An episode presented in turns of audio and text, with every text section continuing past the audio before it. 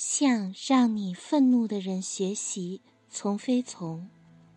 一，愤怒的原因之一就是，对方打破了你的内在规则，他突破了你的禁忌，做了你内心觉得不应该的事。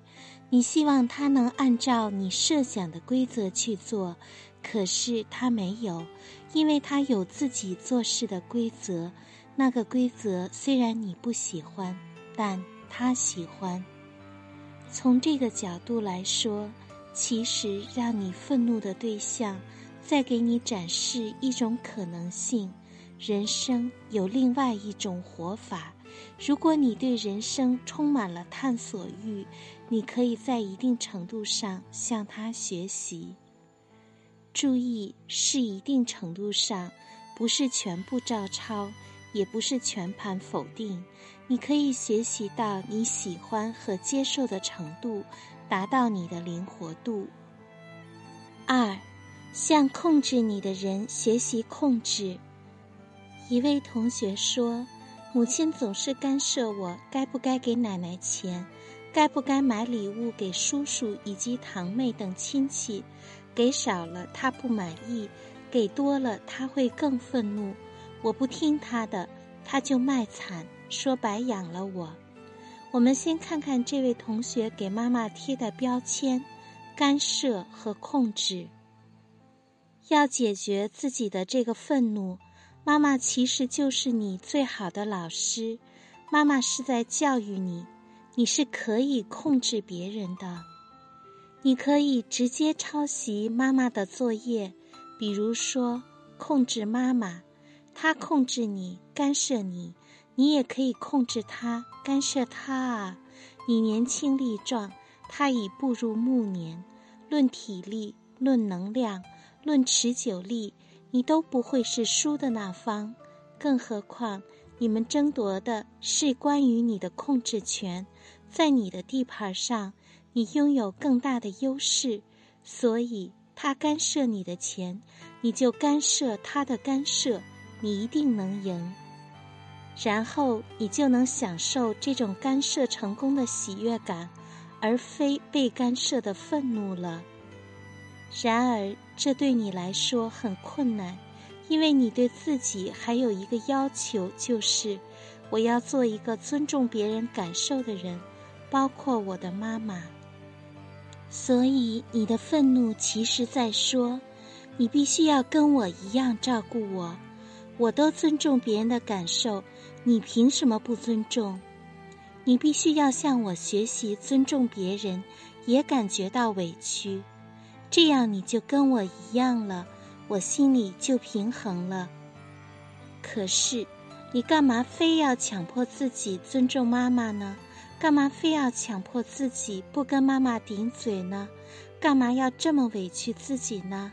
跟他学着点儿不好吗？你怕伤着妈妈，一个喜欢控制别人的人，才不会轻易被别人的控制所伤害到。三，向否定你的人学习否定。还有一位同学说：“我的伴侣总是否定我，一点都不考虑我的感受，让我很生气。我为家付出了那么多了，他为什么还要否定我？”这位同学对伴侣贴的标签叫做“否定我”，然后他对于被否定很愤怒，意思就是说，你不能否定我，你应该憋住你想表达的话，考虑一下我的感受。我平时对你有意见，就是能不说就不说，因为我会考虑你的感受。你也应该把我的感受放在第一位，把你自己的感受放到第二位。当这位同学对伴侣愤怒的时候，他内心有很多话想说，但是不敢说的。平时他对伴侣有看不惯和有意见的时候，他能忍则忍，即使不忍，他表达起来总是很憋屈。我会建议在生活中直接表达对伴侣的否定。当你觉得他的否定是错的、不应该的，你可以直接跟伴侣说。他否定了你，你也可以去否定他。当你否定的力度比对方更大，理由更充分的时候，对方就否定不过你了，他得忙着招架你，根本就没有还手之力再对你否定了。这时候你不就不愤怒了吗？所以要解决被否定的愤怒问题，答案之一就是向他学习如何坦然的否定对方。是你自己不敢否定对方。却要来指责对方不应该否定你。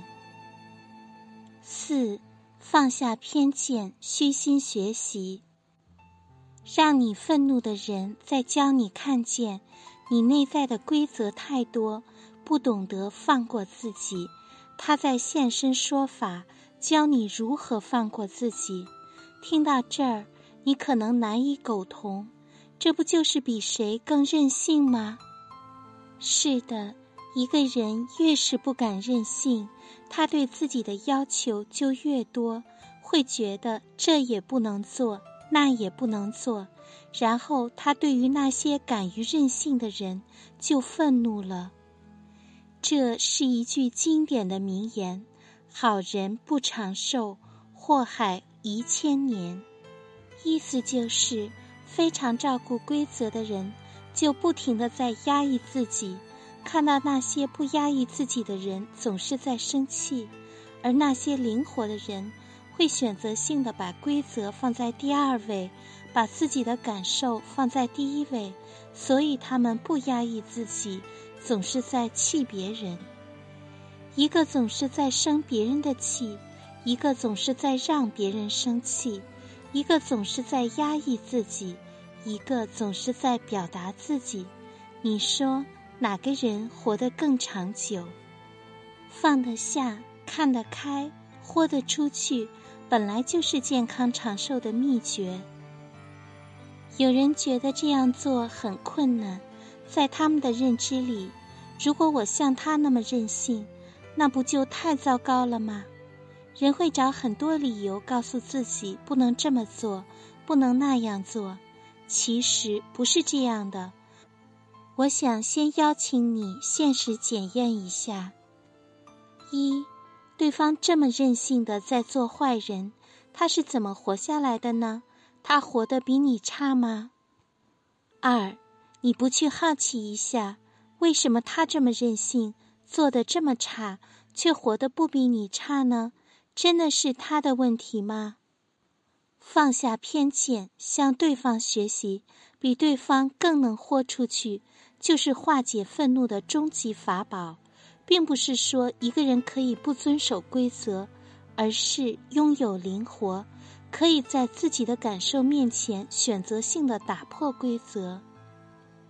有的人怕这样伤害关系，对方都不怕了，你为什么要怕？